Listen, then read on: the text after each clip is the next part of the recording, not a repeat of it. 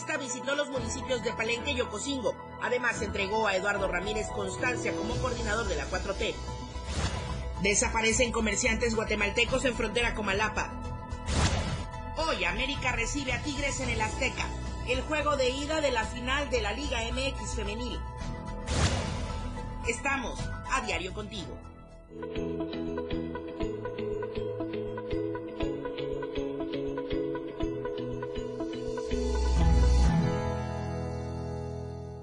Muy buenos días, bienvenidos a la información en AM Diario. Soy Lucero Rodríguez Ovilla, les saludo desde la cabina del 97.7 y también desde el 103.7 de FM, la radio del diario. Muchísimas gracias por arrancar el día y también cerrar la semana con nosotros, con AM Diario, con la mejor información.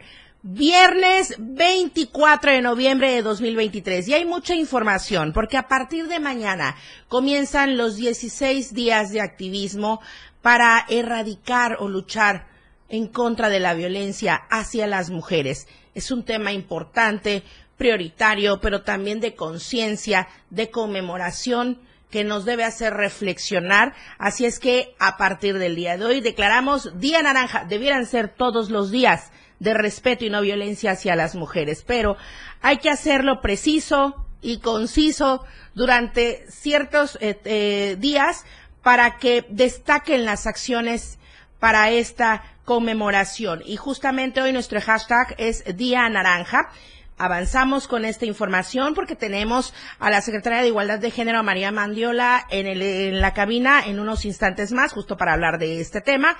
Pero también estaremos hablando de la visita de Claudia Sheinbaum a la zona de Palenque, a la zona de Ocosingo. En unos instantes más vamos con Hola Palenque para que nos den todos los detalles, todos los pormenores. Nos enlazamos también hacia Hola Tapachuela y bueno, hay mucha información, así que quédese con nosotros, pero vamos a comenzar con las temperaturas.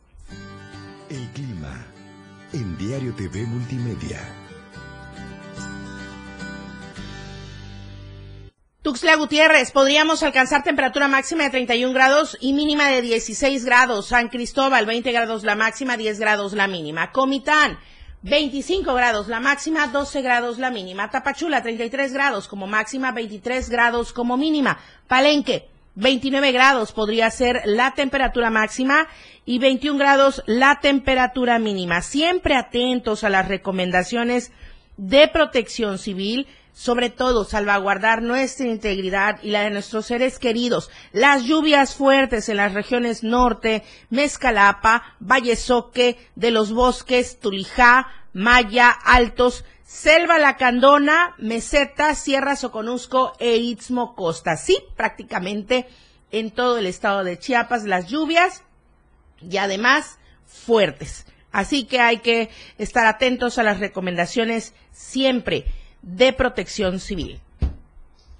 Ya nos sigue a través del canal de WhatsApp. Por favor, dele clic a Diario Media Group. Ahí está toda la información local, nacional e internacional. Y coméntenos durante la transmisión en nuestras redes sociales de Diario TV Multimedia. Le decía hace unos instantes, hoy con el hashtag Día Naranja. Vamos de lleno con la información. Hola Palenque. Hola Palenque. Hola Palenque. Hola Palenque. Hola Palenque. Mucha, mucha, mucha información el día de ayer. Selene Lazos, muy buenos días a ti, a toda la gente en la colonia Pacalquín, donde está el 103, las instalaciones, y por supuesto a toda la gente en Palenque. Adelante con tu reporte. Hola, ¿qué tal, Lucero? Muy buenos días. Te saludo esta mañana un poco fría aquí en Palenque, esta mañana de viernes que se espera que se lleve a cabo también el desfile. Ya en unos momentos estará dando inicio. Vamos eh, con la información, Lucero. El día de ayer precisamente se presentó la doctora Claudia Sheinbaum en este evento, en este magno evento con sus militantes y simpatizantes del partido, evento que se llevó a cabo en el Parque de Feria de los Ganaderos. Déjame comentarte, Lucero, que ante miles de personas donde se encontraba, por supuesto, toda la militancia, simpatizantes y la dirigencia de la coalición Juntos Haremos Historia, Morena, PT y Partido Verde, se reunió en Palenque por primera vez la coordinadora nacional de los comités de, de defensa de la 4T, Claudia Sheinbaum Pardo, la cual estuvo acompañada del coordinador de los comités de defensa de la 4T en Chiapas, Eduardo Ramírez Aguilar, el dirigente nacional de Morena, Mario Delgado, Carlos Molina Velasco, dirigente estatal de Morena, la senadora Sacil de León,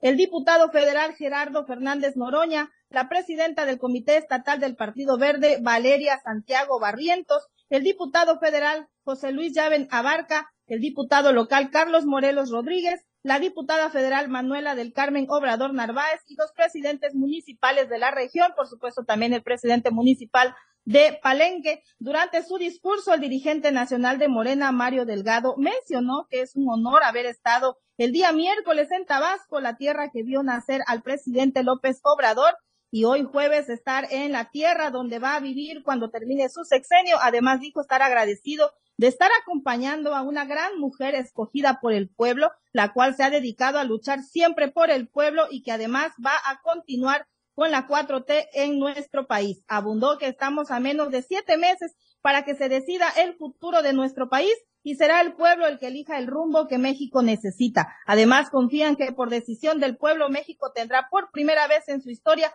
una mujer en la presidencia de la República. Durante este evento aprovecharon para que Claudia Sheinbaum le entregara a Eduardo Ramírez la constancia como ganador del proceso interino de Morena, que lo acredita como el coordinador de los comités de defensa de la 4T en Chiapas. En este sentido, el senador Eduardo Ramírez dijo que pidió permiso sin goce de sueldo al Senado dos días para poder acompañar a la doctora, a la doctora Sheinbaum, esto para no tener problemas con el INE. Además, agradeció al pueblo de Chiapas y de Palenque por toda su confianza y apoyo, porque ellos son los que hicieron posible que él pueda ser el, el que coordine los comités de defensa de la 4T en este bello estado de Chiapas. El coordinador de la 4T en Chiapas continuó diciendo que el Estado vive uno de los momentos más importantes toda vez que tenemos un presidente de la República que dice que Chiapas es su tierra y que por supuesto los palencanos tendrán el privilegio de tenerlo como vecino, por lo que aclaró que todos los chiapanecos siempre lo van a reconocer y a querer. Recalcó que Palenque será bendecido con la llegada del tren Maya que va a traer mucho turismo y sobre todo un gran desarrollo en todos los sectores, concluyendo su mensaje con la frase, con el pueblo todo, sin el pueblo nada, y con Claudia todo y sin Claudia nada. Por su parte, la doctora Claudia Sheinbaum mencionó que le da gusto estar acompañada de un gran hombre como lo es Eduardo Ramírez, el coordinador de los comités de la 4T, y que traerá el cambio y la transformación para Chiapas. Reiteró que lo más importante es la unidad con el pueblo porque es lo que ayuda a encaminar la transformación del país. Agradeció a todos los palencanos y a Chiapas por el apoyo recibido hacia su persona y reiteró que juntos vamos a hacer historia en México, porque la unidad hace más fuerte a este proyecto. Es importante mencionar que posteriormente la coordinadora nacional de los comités de defensa de la 4T, Claudia Sheinbaum Pardo, salió con rumbo a Ocosingo, donde sostendría pues también otra reunión con los militantes en ese municipio comentarte también, Lucero, que durante se llevó a cabo pues este magno evento de la doctora Sheinbaum no se presentó ningún eh, ningún problema, ninguna manifestación, todo ocurrió con mucha normalidad, asistiendo pues cientos de personas que ya esperaban el arribo de la doctora Claudia. Precisamente lo que estás comentando, Selene, podemos también ver en nuestro impreso eh, diario de Chiapas, en nuestra verdad impresa, toda la actividad que se realizó porque también eh, Eduardo Ramírez Aguilar recibió esta constancia que lo acredita como coordinador de la cuarta transformación en nuestro estado de Chiapas. Aquí están todas las actividades y por supuesto más información. Así es, Lucero. Eh, eh, se vio pues bastante cobijada a la doctora Claudia Sheinbaum con la presencia de todas las personas que la estuvieron acompañando. Te vuelvo a repetir, el evento se llevó con toda normalidad. En otras noticias, déjame comentarte, Lucero, que eh, siguiendo las recomendaciones de protección civil, hizo un llamado a las personas que viven cerca del sistema lagunar que por favor acudan a los eh, centros que ya se han habilitado pues para que puedan eh, abandonar sus viviendas en el caso de que se registre un encharcamiento más fuerte. La Secretaría Municipal de Protección Civil de Catazajá ha dado a conocer que de acuerdo a los montoreos que se realizan constantemente al nivel del río Sumacinta y el río Chico que alimentan el sistema lagunar, el nivel se encuentra en un 95% de su capacidad, es decir, que ha disminuido un poco. Sin embargo, con el regreso de las lluvias podría volver a incrementar su nivel a pesar de la disminución en el nivel de la laguna, en algunas comunidades de Catazajá, como son el ejido Tinto Bonchán y el ejido Patricio Tamarindo, se han tenido afectaciones en varias viviendas, por lo que se ha optado, incluso desde antes que se desbordara la laguna, que la población se mueva a los refugios temporales para estar seguros. Sin embargo, muchos ciudadanos no han querido movilizarse a un refugio temporal y han optado por exigir que mejor se les entregue una despensa, por lo que se han quedado en casa a pesar de que hayan encharcamientos o afectaciones en ellas. En este sentido, el delegado regional de protección civil, José Martín Pérez Pinto, informó que siguiendo las instrucciones del secretario de Protección Civil del Estado, Luis Manuel García Moreno, en todo momento han sostenido comunicación con los comités comunitarios para estar al pendiente del nivel de la laguna e incluso antes de que se desbordara, se optó en alertar a la población y también al sector ganadero para que de esta manera se pudieran tomar medidas a tiempo y se salvaguardara la vida de la población. Es por ello que los refugios temporales han estado listos en todo momento sin embargo, hay ciudadanos que han optado por quedarse en sus domicilios aun cuando su vida pueda estar en riesgo. Pérez Pinto dijo que a pesar de estas decisiones de la población, ellos continúan al pendiente para poder actuar en caso de que sea necesario, además de que constantemente se están realizando monitoreos al nivel de la laguna para poder hacer una evaluación de la situación y se alerta mediante los comités comunitarios que han ayudado a poder estar más cerca de la población. Abundó que los refugios temporales están a la orden también de todas estas comunidades y que en caso de algún incidente no duden en llamar a los números de emergencia, toda vez que las corporaciones trabajan en conjunto para salvaguardar la vida de la población. Pues ese es el llamado que hace eh, Protección Civil Lucero a todos los habitantes de estas comunidades para que estén al pendiente, sobre todo pues de las recomendaciones que hacen ellos mismos y también estar eh, muy pendientes en caso de que sus viviendas sufran un, un encharcamiento más fuerte, perdón, puedan acudir a los refugios temporales y pues eh, sabemos de antemano también que pues cuesta mucho trabajo desprenderse de las cosas materiales, pero lo importante es salvaguardar la vida. En otras noticias, eh, Lucero, déjame comentarte también que noticias no eh, tan agradables en nuestro municipio. El día de ayer, eh, una eh, persona del sexo femenino decidió, pues, eh, salir por la puerta falsa. La mañana de este jueves 23 de noviembre se activaron los números de emergencia donde reportaban el cuerpo sin vida de una mujer, la cual presuntamente se había quitado la vida. Los hechos se registraron en su domicilio ubicado en la colonia unitaria ubicada en la zona sur de esta ciudad. Al lugar arribaron inmediatamente elementos de seguridad quienes efectivamente encontraron el cuerpo de una mujer, la cual decidió escapar por la puerta falsa mediante el ahorcamiento, presuntamente por problemas económicos por los que estaba ella eh, pasando. Los elementos del orden optaron por llamar a los paramédicos de protección civil, los cuales confirmaron el deceso de la mujer. Es por ello que procedieron a acordonar el área y llamar a los peritos de la Fiscalía de Distrito Selva, los cuales realizaron las pesquisas correspondientes y posteriormente el levantamiento del cuerpo, el cual fue trasladado al CEMEFO para que se le aplicara la necropsia de ley y posteriormente fuera entregado a sus familiares. Lo más lamentable de esta situación es que esta persona, esta mujer, al tomar esta triste decisión, dejó a tres hijos en la orfandad pues así esta lamentable noticia que eh, recurrió el día de ayer eh, Lucero, eh, muy lamentable, pero bueno, ahí está la información. Sí, muy lamentable. Y de verdad, ojalá, ojalá que la gente también, del tema que nos hablabas hace unos instantes, eh, Selene, ojalá que la gente, pues por supuesto que duele perder las cosas materiales, pero es más doloroso perder una vida y obviamente exponerse a cualquier situación de riesgo o peligro. Gracias, Selene Lazos. Un saludo para todos allá en el 103.7. Muy buen fin de semana y gracias a toda la gente por siempre escucharnos a través de la radio del diario. Muy buenos días. Gracias a ti, Lucero. Nos vemos y nos escuchamos el lunes Excelente fin de semana. Claro que sí, hasta el lunes. Vamos al corte comercial, el primero de esta emisión, pero regresamos con la entrevista del día de hoy con María Mandiola. AM Diario, Lucero Rodríguez. En un momento, estamos de regreso.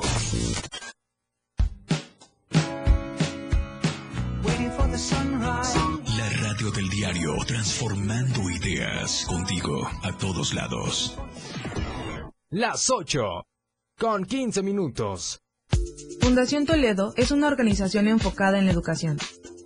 Desde nuestra fundación hemos realizado varios proyectos para poder llevar a cabo nuestro objetivo principal, apoyar la educación en Chiapas, especialmente en las zonas rurales marginadas. A pesar de ser una organización joven, somos apasionados de lo que hacemos y entendemos que la educación juega un papel importantísimo en las personas, ya que ésta se ve reflejada en el desarrollo de su país.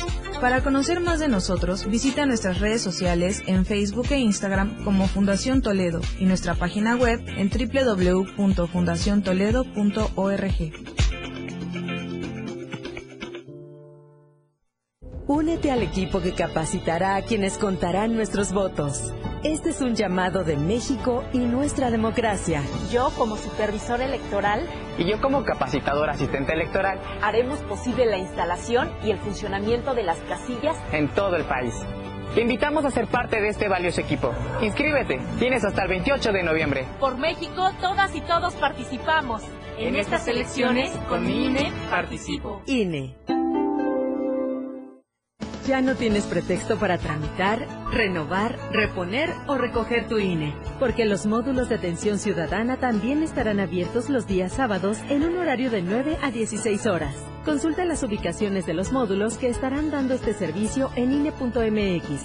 Tienes hasta el 20 de enero. Aprovecha porque estarán atendiendo sin cita. Recuerda, tu decisión es importante y por eso el módulo del INE te espera los sábados. INE. Cultura y ciencia, un espacio para entender los cambios de la vida diaria, impulsando los nuevos valores chiapanecos. Escucha a Ángel Cañas y Rafael Molina todos los sábados de 9 a 10 de la mañana, con sus invitados, en el que abordarán temas relacionados a los ámbitos cultural y científicos, cultura y ciencia, siempre a la vanguardia, por la radio del diario 97.7 FM, a todos lados. La neta, un espacio en donde nos identificamos muy mexicanos. La neta del 97.7. Notas, entrevistas, secciones. Escucha a Luis Tovilla todos los sábados de 3 a 4 de la tarde. Por esta frecuencia, 97.7 FM, la radio del diario. 97.7, la radio del diario. Oportuna y objetiva es AM, diario. Continuamos. Estamos de vuelta en AM Diario. Gracias por continuar con nosotros. Y por supuesto que es un gusto recibir en esta cabina, ya la hemos tenido de hecho en otras ocasiones en entrevista.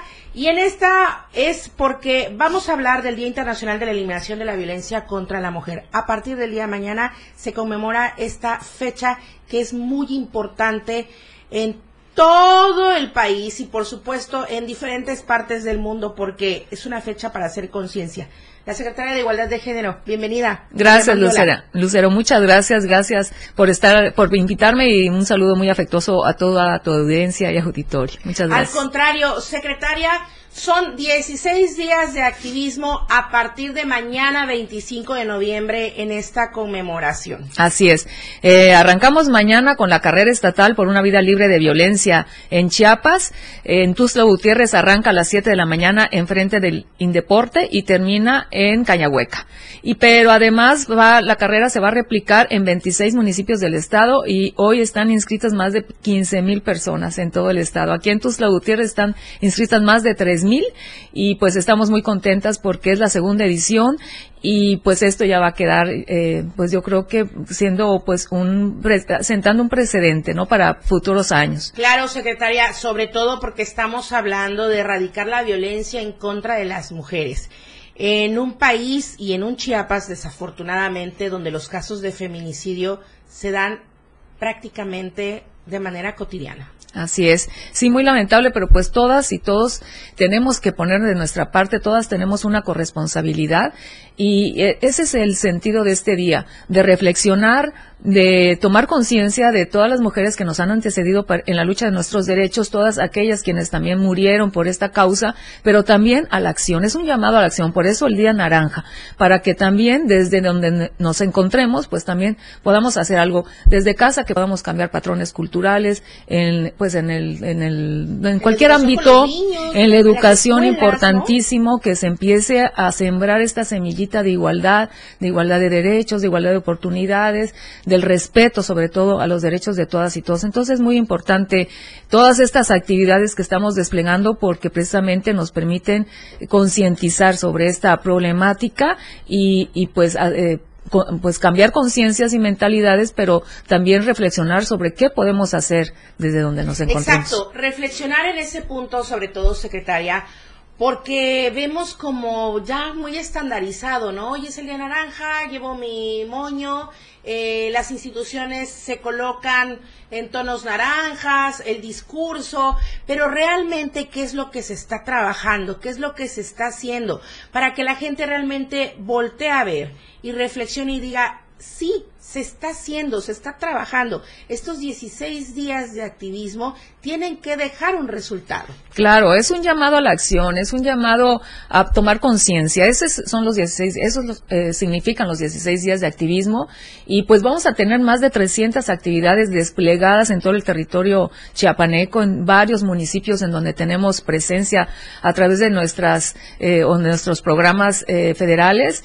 y estamos en coordinación también con los municipios a quienes eh, pues eh, reconozco todo este compromiso que hemos estado haciendo, este trabajo coordinado, este trabajo eh, en una en una en unidad, pero en una sola dirección. Entonces, pues mira, va a haber en la carrera, además de la carrera, vamos a hacer mañana. la mañana es la carrera y también mañana vamos a realizar la entrega de microcréditos, semillas de autonomía a mujeres que quieren emprender y que necesitan ese apoyo, ese empujoncito, eh, porque ellas hacen el trabajo, ellas con su esfuerzo, su talento, quieren salir adelante para mejorar las condiciones de vida de ellas y de sus familias. Y vamos a hacer entrega de, a más de 600 mujeres y también se van a, pues va a ser un evento muy grande porque también van a venir otras mujeres que quieren estos, eh, acceder a estos créditos, estos microcréditos y vamos a estar ahí recibiendo también solicitudes.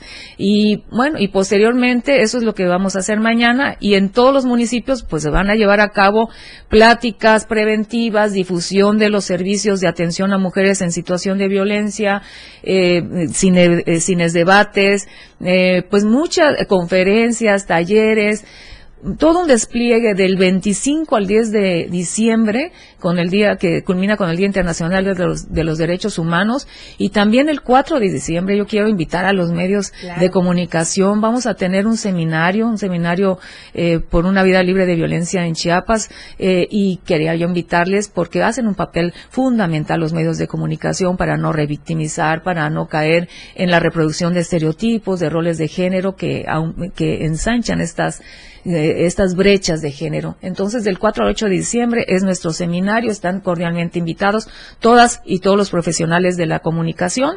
Viene gente muy experta de México eh, y de gran trayectoria, así es que va a ser sin ningún costo, por supuesto, es presencial. Y eh, vamos a tener también el 10 de diciembre una entrega de títulos agrarios a las mujeres en el ámbito rural, aquellas mujeres que ya son dueñas de su tierra, pero no han podido recoger su título, entonces vamos también a hacer una entrega muy importante, muy grande para mujeres en, conmemoración del Día Internacional de los Derechos Humanos. Vamos eh, además tener un foro de niñas y adolescentes de las escuelas de liderazgo que hemos impulsado en esta administración eh, y bueno, y vamos a, escucharlas, ellas van a, hacer todo, van a participar y nos gusta mucho ese programa porque creo que está sentando también un precedente en los cambios culturales que queremos en edades tempranas.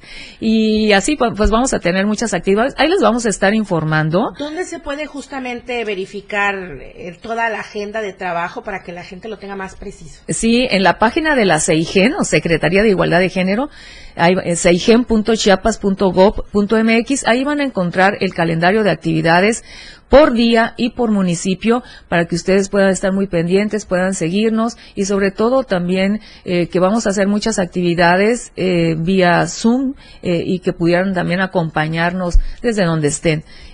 Así es, este Lucero. Secretaria, suena bastante duro, digamos, decir eliminación de la violencia contra la mujer. Día Internacional de la Eliminación de la Violencia contra la Mujer en un estado, le decía, donde dolosamente tenemos feminicidios de manera recurrente, donde las mujeres son violentadas desde sus hogares, por sus parejas, desde sus centros laborales, por sus jefes, desde la calle, en cualquier lugar. ¿no? no hay sitios seguros para las mujeres. ¿Cuál es el trabajo específicamente en este punto que ha realizado la CEIGEN durante esta administración? Pues hemos realizado eh, muchísimas eh, acciones tendientes, tendentes precisamente a cambiar estas, pues qué es lo que produce o qué es lo que genera violencia contra las mujeres. Las, eh, las causas estructurales, nos estamos yendo a esas causas que producen o que generan violencia y precisamente son, es la cultura machista, esto que tenemos que erradicar. Eh, es también las desigualdades de género, estas brechas entre hombres y mujeres que les impiden a muchas mujeres el acceso eh, pleno de, de, en todos los ámbitos, en el ámbito educativo, eh, de salud, económico, etcétera. Eh, y pues tenemos eh, pues un programa que es nuestra hoja de ruta, un programa de igualdad entre hombres y mujeres, precisamente para atender estas causas. Hemos ya pues casi llevado a cabo eh, con bastante éxito este programa que a todos y a todas nos competen, no solo la Secretaría de Igualdad de Género.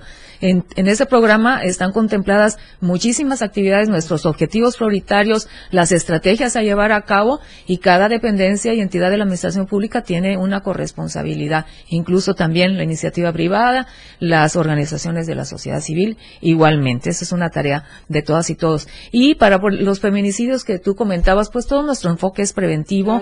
Tenemos refugios para mujeres víctimas de violencia extrema, sus hijas y sus hijos, que literalmente son espacios que salvan vidas, son espacios donde se les proporciona con calidez, con, eh, con humanismo, con empatía, con sororidad, todas las atenciones que requieran. Y además pues también se les eh, vincula con oportunidades laborales, productivas, de empleo, de empleo, de capacitación para que ellas salgan adelante después de, que estén eh, una temporada temporada en, este, en, estos refugios que puedan eh, llevar a cabo las, eh, pues, eh, mejorar sus condiciones de salud desde luego y también a llevar a cabo sus procesos legales.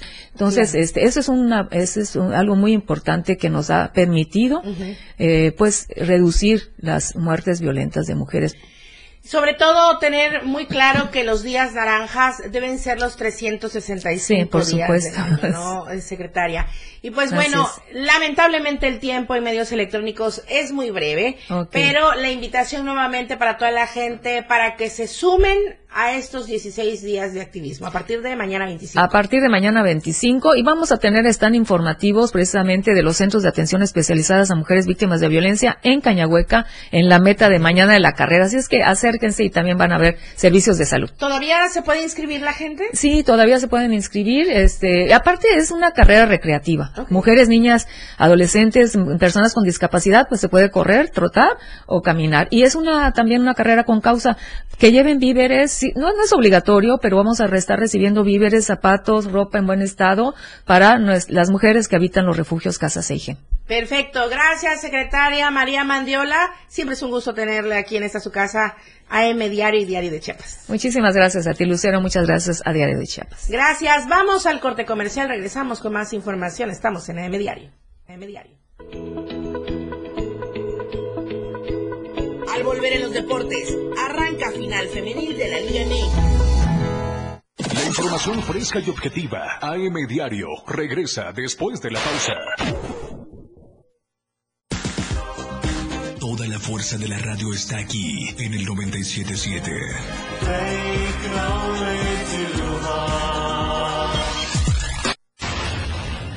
97.7. La radio del diario. Más música en tu radio.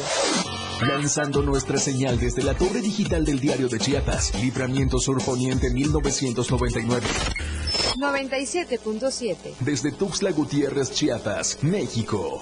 XHGTC, la radio del diario. Contacto directo en cabina 961-612-2860. Escúchanos también en línea. www.laradiodeldiario.com 97.7, la radio del diario. Más música en tu radio. Las 8 con 29 minutos. Con los votos de los diputados federales y senadores del Partido Verde, se logró la mayoría para aprobar la reforma constitucional que garantiza que los programas sociales del presidente López Obrador sean un derecho permanente. Y año tras año, los diputados del Verde votan para otorgar recursos suficientes para la pensión universal de adultos mayores, el apoyo económico del programa Jóvenes Construyendo el Futuro, las becas bienestar para todas las familias con hijos en educación básica y la beca universal para estudiantes de preparatoria. La 4T también es verde. Partido Verde. Habla Alejandro Moreno, presidente nacional del PRI. Cuando los gobiernos del PRI creamos los libros de texto gratuito, no pensamos en el partido, pensamos en tus hijos. Cuando creamos los programas sociales, no pensamos en el partido, pensamos en tu familia. Cuando apoyamos con créditos a campesinos y a pequeños empresarios, pensamos en que tu familia crezca y le vaya bien. No somos perfectos, pero los priistas damos resultados y sabemos gobernar propaganda dirigida a militantes y simpatizantes del PRI. Porque todo tiene una solución. En este tu espacio, denuncia pública. Te invito a sintonizar Denuncia Pública los lunes, miércoles y viernes a las 10 de la mañana a través de la radio del diario 97.7 FM. Soy Felipe Alamilla, la voz del pueblo. Recuerden que denunciar es un derecho y una obligación. Escúchalo en el 97.7 FM, la radio del diario. Denuncia pública con Felipe Alamilla, la voz del pueblo. Voz del pueblo. No se deje y denuncie. La radio del diario 97.7 FM. Contigo a todos lados. Lucero Rodríguez ya está de regreso para informarte en AM Diario. De vuelta en AM Diario y para cerrar la semana la información deportiva. Adelante. Adelante. La escena global del deporte con Lalo Solís.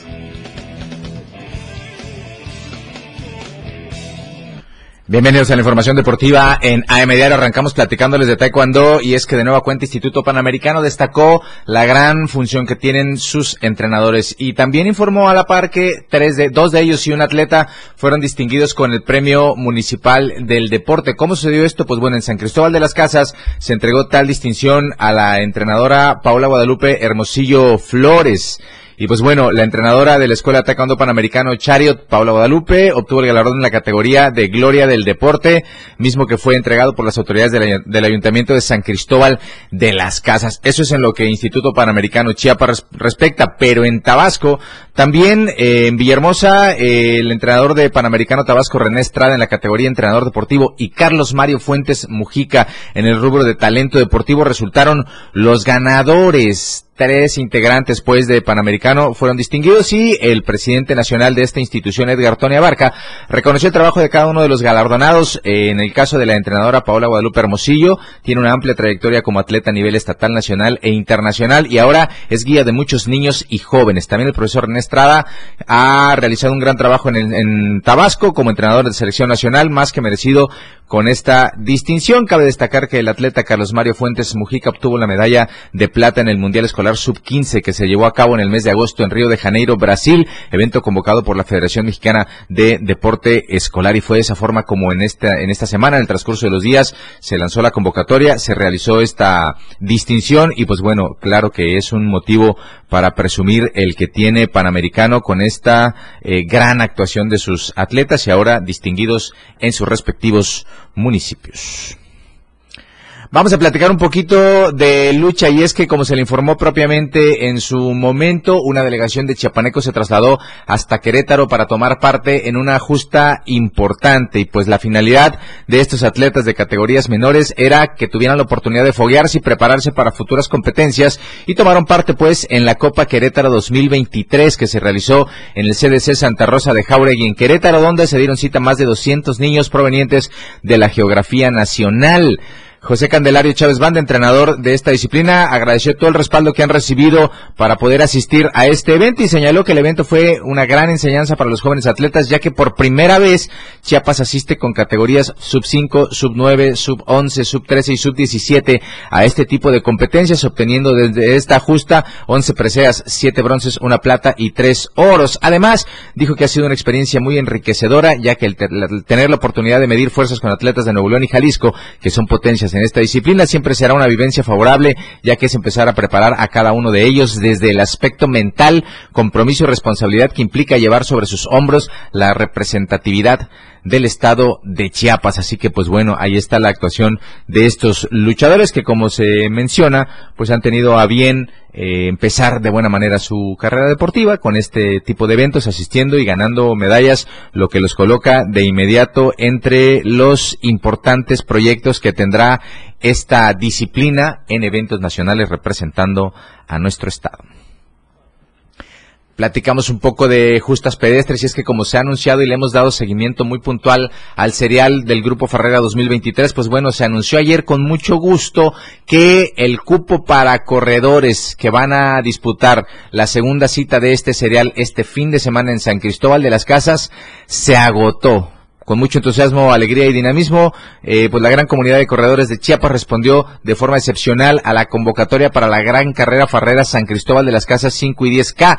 Y sin tiempo que perder, se agotaron las inscripciones para la justa atlética que tendrá lugar este domingo 26 de noviembre en punto de las 6 de la mañana, con salida y meta en las instalaciones de un restaurante muy conocido ahí en el Valle de Jovel. El segundo evento pedestre del serial de carreras que tendrá lugar sobre las principales calles y avenidas de la colorida ciudad ciudad de los Altos de Chiapas será el escenario perfecto para el paso de cientos de participantes que respondieron al llamado hecho semanas atrás por el comité organizador adquiriendo sus boletos de inscripción en los diferentes puntos de venta. De esta manera, el siguiente paso para cumplir para todos aquellos inscritos será acudir a la entrega de kits, que es playera y número de corredor, el cual tendrá dos fechas y sedes. A partir de hoy viernes 24 de noviembre para Tuxtla en un restaurante al poniente y el sábado 25 de noviembre allá en San Cristóbal de las Casas de 10 a 6 de la tarde. Así que bueno, se cumplió con el cupo, ya está todo preparado y solamente resta esperar a que se ponga en marcha esta carrera, la segunda del serial, y también, por supuesto,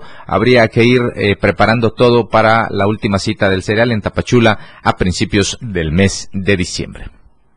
Vamos a continuar platicando de deportes y es que ayer se disputaron los primeros juegos del play-in para completar a los equipos que van a entrar a los cuartos de final de la apertura 2023 en la Liga MX. 3 por 2 el marcador entre el Atlético de San Luis y el León. Gran actuación de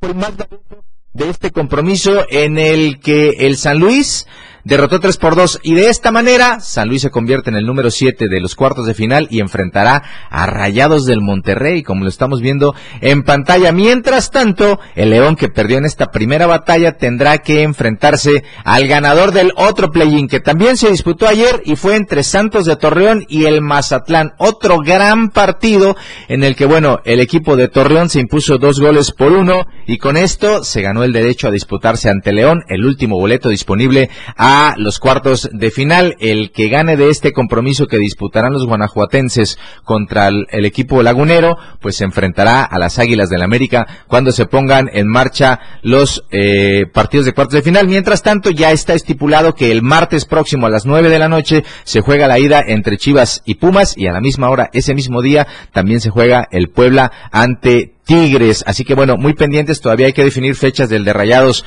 contra San Luis y el del América, dependiendo cuál sea su rival que se define el próximo domingo cuando se midan el gran, gran equipo del Santos de Torreón que ayer sufrió un poquito, pero pasó enfrentándose por supuesto a los Esmeraldas del León.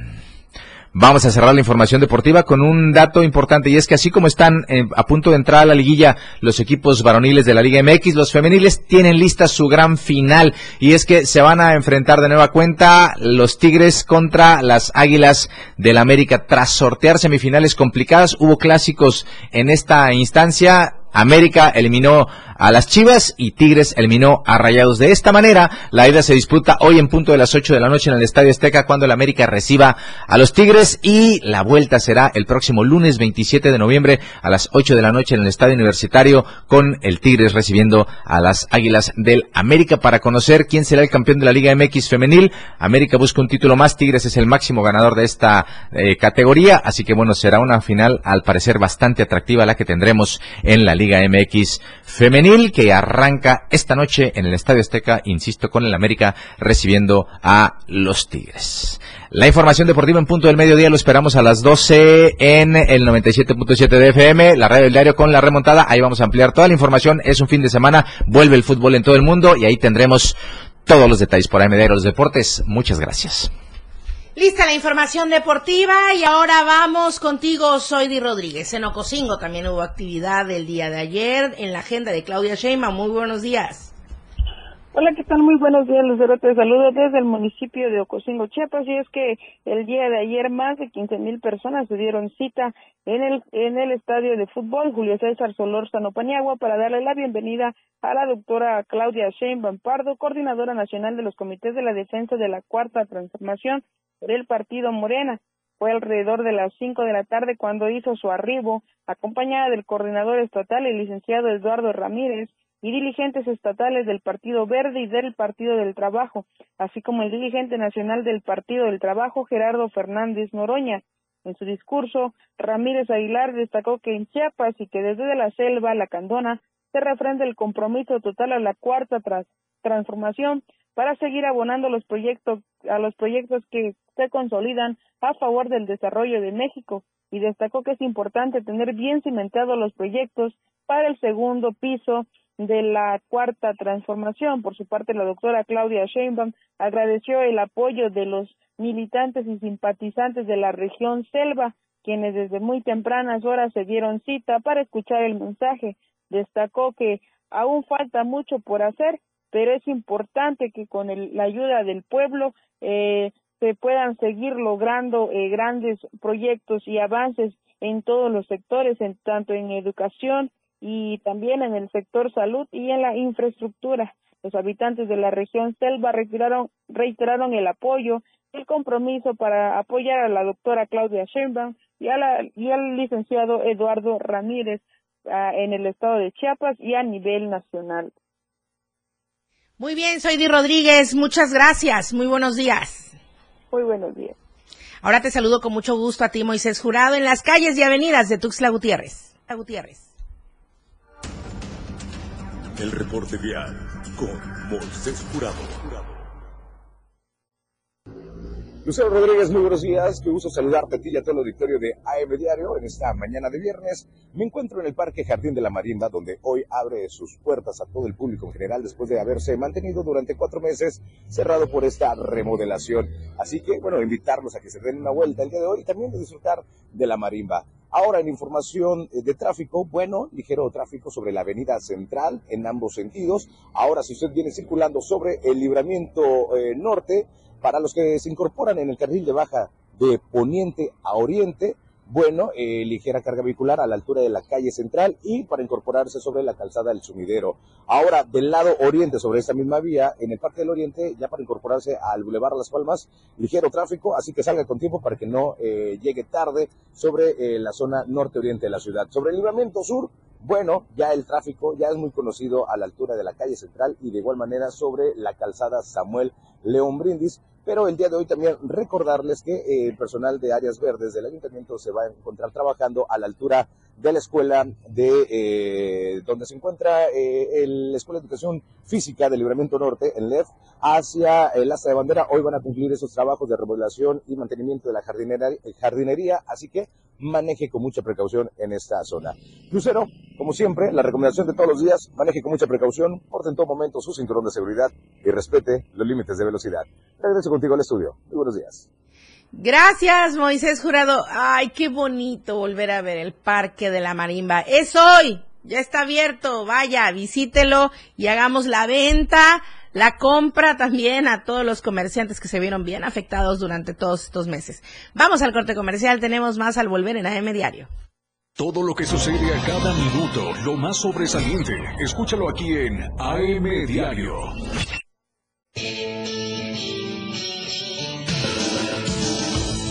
El estilo de música a tu medida. La radio del diario 97.7 FM. Las 8. Con 44 minutos. Delitos electorales son aquellas acciones que buscan alterar los resultados en las elecciones. Nuestra misión como Fiscalía Especializada en materia de delitos electorales es investigar y perseguir los delitos electorales federales. Denúncialos a la FICEL a través de Ficetel al 800-833-7233 y ficenet.fgr.org.mx. Fiscalía General de la República. Únete al equipo que capacitará a quienes contarán nuestros votos. Este es un llamado de México y nuestra democracia. Yo, como supervisor electoral, y yo como capacitador asistente electoral, haremos posible la instalación y el funcionamiento de las casillas en todo el país. Te invitamos a ser parte de este valioso equipo. Inscríbete, tienes hasta el 28 de noviembre. Por México, todas y todos participamos. En, estas elecciones, con mi INE, participo. INE.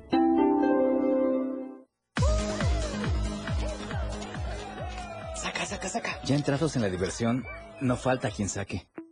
Pero la verdad, los inhalantes lo único que sacan es un daño cerebral irreversible. Alucinaciones y desorientación. Es más grande el sufrimiento que causa su consumo que el dolor que lleva a inhalar un solvente. No te arriesgues. Si necesitas ayuda, llama a la línea de la vida, 800-911-2000. Secretaría de Gobernación. Gobierno de México. ¿Sabes dónde está el IFT? Aquí. Aquí. Aquí, contigo. Y en todos los lugares donde se utilizan las telecomunicaciones y la radiodifusión. Porque el Instituto Federal de Telecomunicaciones es la autoridad reguladora que trabaja para que tengas más y mejores servicios a precios más bajos. El IFT está de nuestro lado. Instituto Federal de Telecomunicaciones. En la radio del diario tienes la suerte de escuchar Trébol de Damas, la dopamina que tu cerebro necesita. Maika, Ángeles y Fabiola traen para ti una dosis de información con temas actuales y de interés, acompañadas de la voz de los expertos. Escúchalas todos los sábados en punto de las 11 de la mañana en Trébol de Damas por el 97.7 FM. La radio del diario, de suerte, contigo a todos lados. Local, nacional o internacional. La información ya está, aquí, está aquí en AM Diario. Bueno, estamos hablando del Día Naranja. A partir del día de mañana, todas estas actividades que ya nos comentó la Secretaria de Igualdad de Género, María Mandiola, pero también hay que tener muy presente esta fecha de 25 de noviembre, también conocido como el Día Naranja o 25N. Se conmemora alrededor del mundo y en México pues no puede pasar desapercibida esta fecha. Habrá movilizaciones no solo en el centro del país, en las diferentes entidades de nuestro país también, en las diferentes ciudades y las más importantes de nuestro Chiapas, porque esto se realiza desde 1999. El 25 de noviembre fue declarado como el Día Internacional contra la violencia hacia la mujer, aunque en Latinoamérica esa fecha se conmemora desde el año 1981 en honor a tres hermanas dominicanas asesinadas el 25 de noviembre de 1960 por orden de Rafael Trujillo, del quien eran de quien eran opositoras. Entonces, eh, habrán marchas, sí, en Ciudad de México. Los familiares de víctimas de feminicidios han convocado a reunirse en la glorieta de las mujeres que luchan sobre el Paseo de la Reforma a las 12 horas. Avanzarán por Avenida Juárez, Eje Central, 5 de Mayo, hasta el Zócalo de la Ciudad de México. Y así como en Ciudad de México, habrán movilizaciones, le digo, en todo el país y, por supuesto, en el estado de Chiapas. Voy contigo, Edgar Castillo. Eh, Híjole, qué lamentable situación esto que ocurrió en la preparatoria número uno. Buenos días. Así es, ¿qué tal, Lucero? Muy buenos días. de un paro cardíaco fallece alumno de la escuela preparatoria número uno en Tonalá. Se trata de Jorge Daniel Flores Torres, quien pierde la vida de un paro fulminante la mañana de este viernes. Se desvaneció un joven alumno del tercer semestre del nivel medio superior en esta región mismo Costas. Los hechos ocurrieron alrededor de las 6.30 horas en el interior del centro educativo. De acuerdo a los primeros datos obtenidos de personal de la preparatoria, es que el alumno dijo que tenía alrededor, alrededor de tres días que se quejaba de un fuerte dolor de cabeza.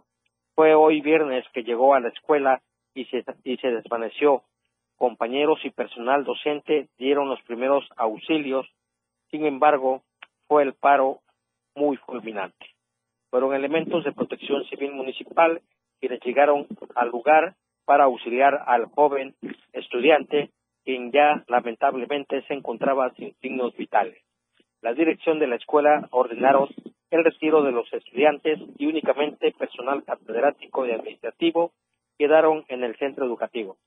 Padres de familia acudieron a la escuela para llegar por sus hijos y lamentaron el deceso del joven alumno.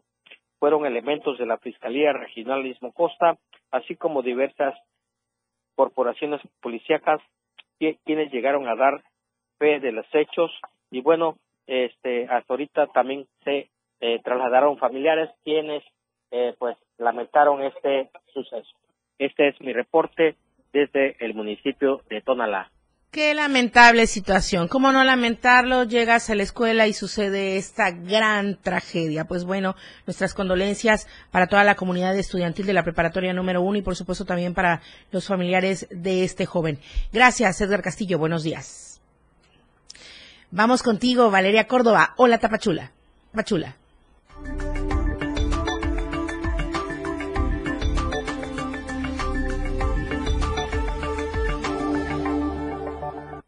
Qué gusto saludarte en esta mañana de viernes ya, Valeria. Buenos días.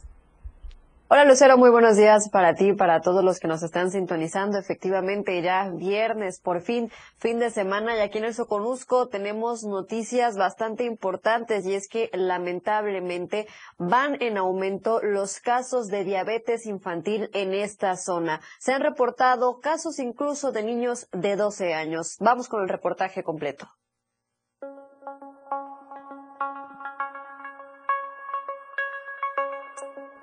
En la región del Soconusco se ha incrementado el número de pacientes con problemas de diabetes, siendo uno de los factores de riesgo en personas de obesidad. Se informó que se tienen reportes de diabetes incluso en niños desde los 12 años de edad, por lo que es importante hacer un diagnóstico oportuno para evitar que la diabetes cause estragos en este sector de la población. Podemos encontrar niños por arriba de los 12 años con diabetes mellitus tipo 2 Actualmente también hay una población infantil afectada. Anteriormente se pensaba que la diabetes infantil era la diabetes tipo 1, en donde definitivamente ya no hay producción de insulina. Pero hoy en día nos hemos dado cuenta que tenemos población menor de, 20 años con diagnóstico de diabetes mellitus tipo 2, la que se presentaba en las etapas adultas. Todo esto ligado a obesidad infantil. Puntualizó que es importante una alimentación balanceada y el ejercicio, pero sobre todo llevar un control médico para prevenir complicaciones a la salud. Hay preocupación porque desafortunadamente la diabetes se ha convertido en un problema de salud pública, en donde uno de los factores de riesgo más importantes es la obesidad. Y recordemos que México fue catalogado como el país con más obesidad infantil que hay este, como, como otro problema más de salud. Así que el reto que tenemos es muy grande. Por un lado, atacar los problemas de obesidad infantil y por otro lado, hacer un diagnóstico oportuno en la población que ya estamos viendo que se puede presentar desde los 20 años, incluso en edades mucho más tempranas. En el estado de Chiapas se tienen reportes de más de 11.000 casos de diabetes que se atienden en el ISTE. Sin embargo, en Tapachula la cifra es de 300 pacientes, que aunque es un número alto, algunos habitantes se rehusan a acudir a valoración médica. Desde Diario TV Multimedia Tapachula, Rafael Lechuga. Y en otras noticias de hace ya varios meses, la zona arqueológica de Izapa, ubicada en el municipio de Tuxtlachico, se mantiene en total abandono. Y bueno, esto, claro, también no solo es por parte del INA, sino por el propio eh, municipio, del propio municipio de Tuxtla Chico. El problema es cada vez mayor, ya que aunque se ha reportado esta situación, solo le dan mantenimiento cuando hay presencia de alguna personalidad reconocida y posteriormente vuelve a quedar abandonada. Moisés Lara Ponce, quien es presidente del Comité de Consulta y Participación Ciudadana de ese municipio, nos comentó acerca de esto. Hemos pedido acerca de que se mejore la situación de, la zona arqueológica Izapa. Es lamentable que vecinos de esta zona arqueológica estén destrozando todavía los vestigios de la zona arqueológica y que eh, el ayuntamiento municipal y el gobierno del estado, así como el INA, no hagan nada, que le pongan más atención a la zona arqueológica Izapa, porque sí ayudaría mucho y detonaría en beneficio de, de Tapachula, Tuzlachico y todos los municipios fronterizos, además de toda la República Mexicana.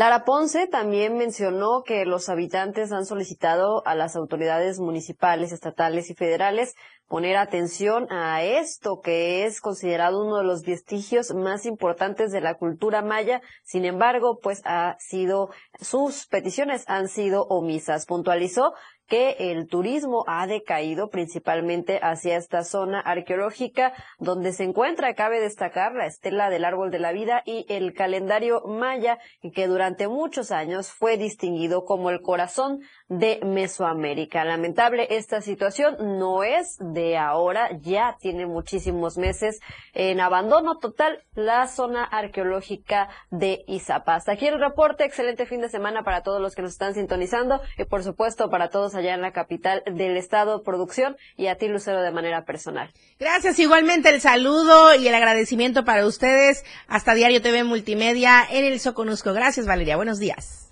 Buenos días, estamos pendientes. Seguimos contigo, Luis Carlos Silva. La información nacional llega el Tianguis a Acapulco en breve. Muy buenos días.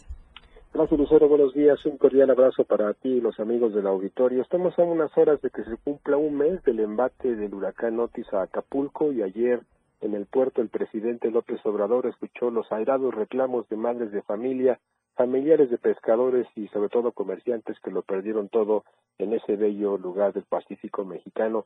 El jefe del Ejecutivo anunció una serie de programas que van desde, desde seres menores hasta 60 mil pesos para las familias y la reconstrucción de algunas de las 250 mil viviendas que siniestraron hace exactamente un mes. Habla al respecto Rosa Isela Rodríguez, la secretaria de Seguridad, que, explica qué es lo que ocurrirá precisamente a partir de la próxima semana. Escuchemos solamente informar que el Tianguis de Bienestar llegará a Acapulco a partir del martes de la semana próxima. Posteriormente acudirá a Coyuca de Benítez para llevar ropa, calzado, utensilio de cocina y telas, entre otros artículos, em, todos completamente nuevos y se hace la entrega de manera gratuita.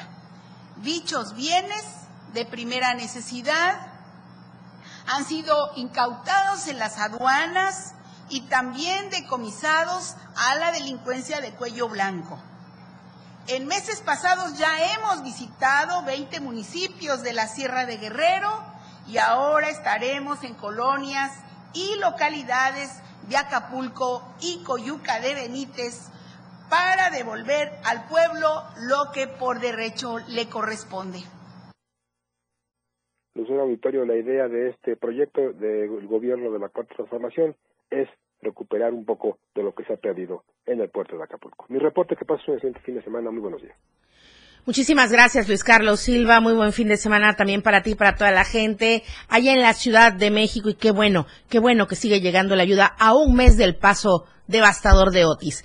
Vamos a otra información, regresamos de manera local aquí a Chiapas y esta información la retomo totalmente de nuestro impreso diario de Chiapas. Diez comerciantes guatemaltecos, entre ellos un adolescente de 17 años, están desaparecidos en medio de la creciente violencia en la zona fronteriza por choques presuntamente entre grupos del crimen organizado, y así lo informaron autoridades de Guatemala. Según se explicó, eh, una funcionaria de la Cancillería de Guatemala que pidió el anonimato por no estar autorizada para hacer declaraciones, el grupo de guatemaltecos ingresó a México por sus actividades comerciales de venta de pollo en Chiapas.